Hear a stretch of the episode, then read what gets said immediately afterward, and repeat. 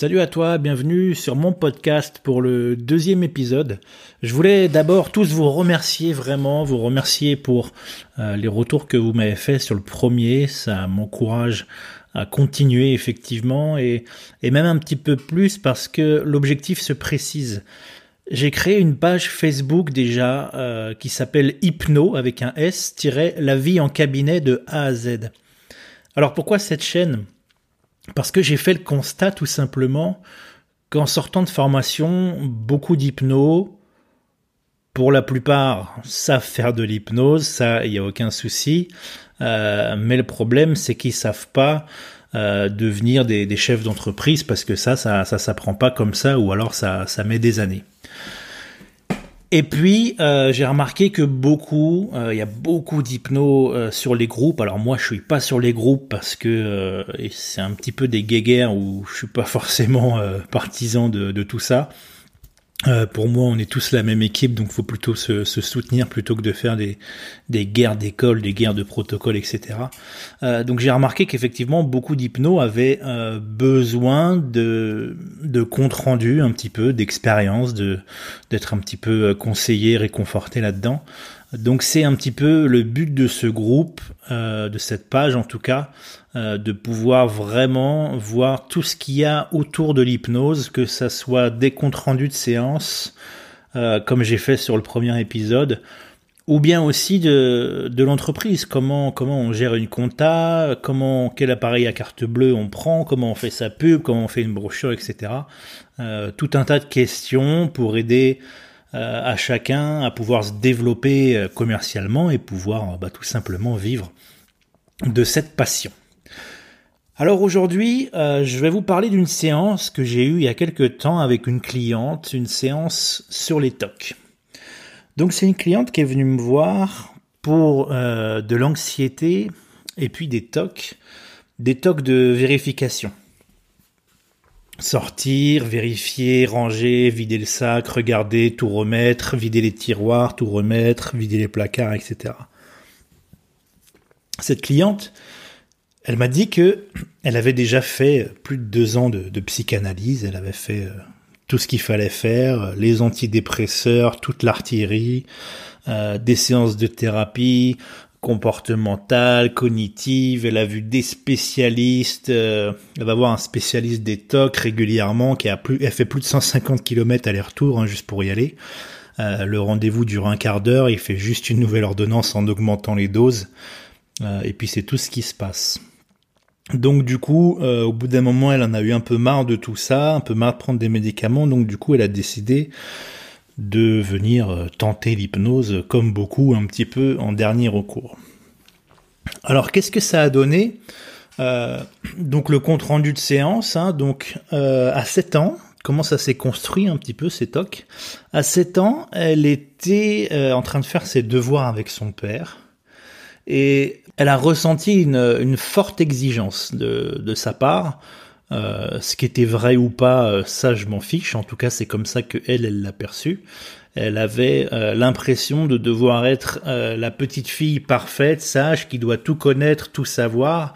Et forcément, vu qu'elle avait envie de faire plaisir à ses parents, c'était quelque chose qui lui demandait beaucoup, et beaucoup de concentration en tout cas, et en tout cas beaucoup pour elle, en tout cas pour une fille euh, de 7 ans. Donc elle a vraiment senti euh, une exigence et un devoir de faire bien pour ses parents, euh, de devoir être voilà cette petite fille parfaite, intelligente à l'école avec des bonnes notes, sage, etc.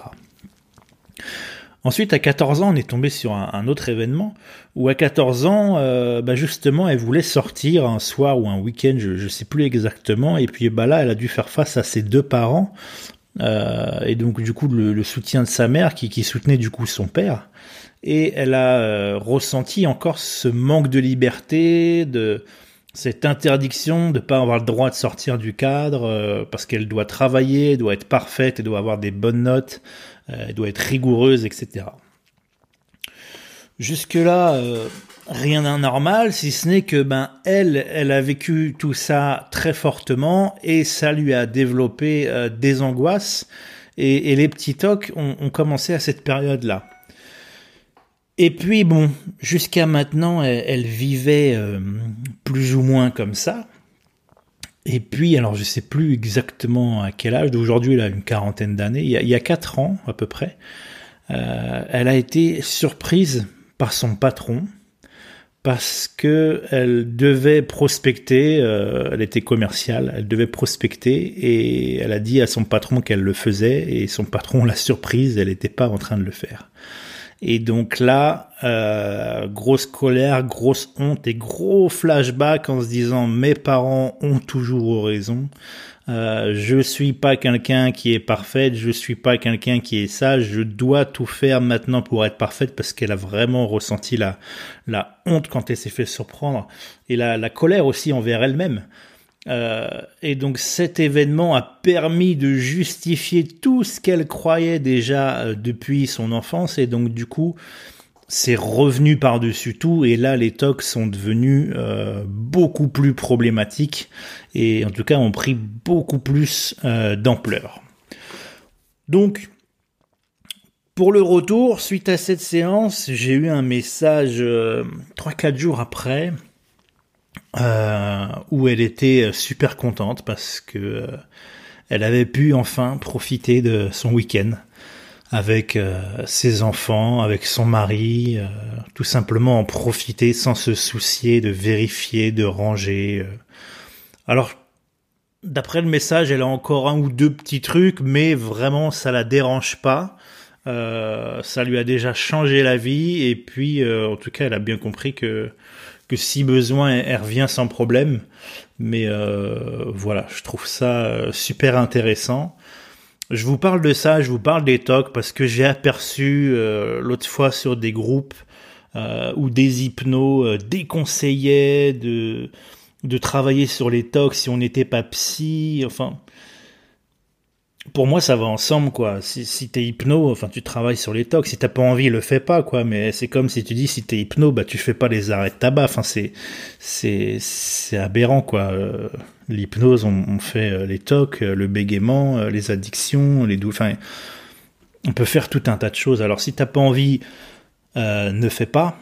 Mais ne donne pas tes fausses croyances comme ça à tout le monde sur des groupes, en tout cas. Voilà, je te remercie. J'espère que cet épisode t'a plu. Si tu as des questions, euh, pas à me les poser. Si tu as aimé, partage.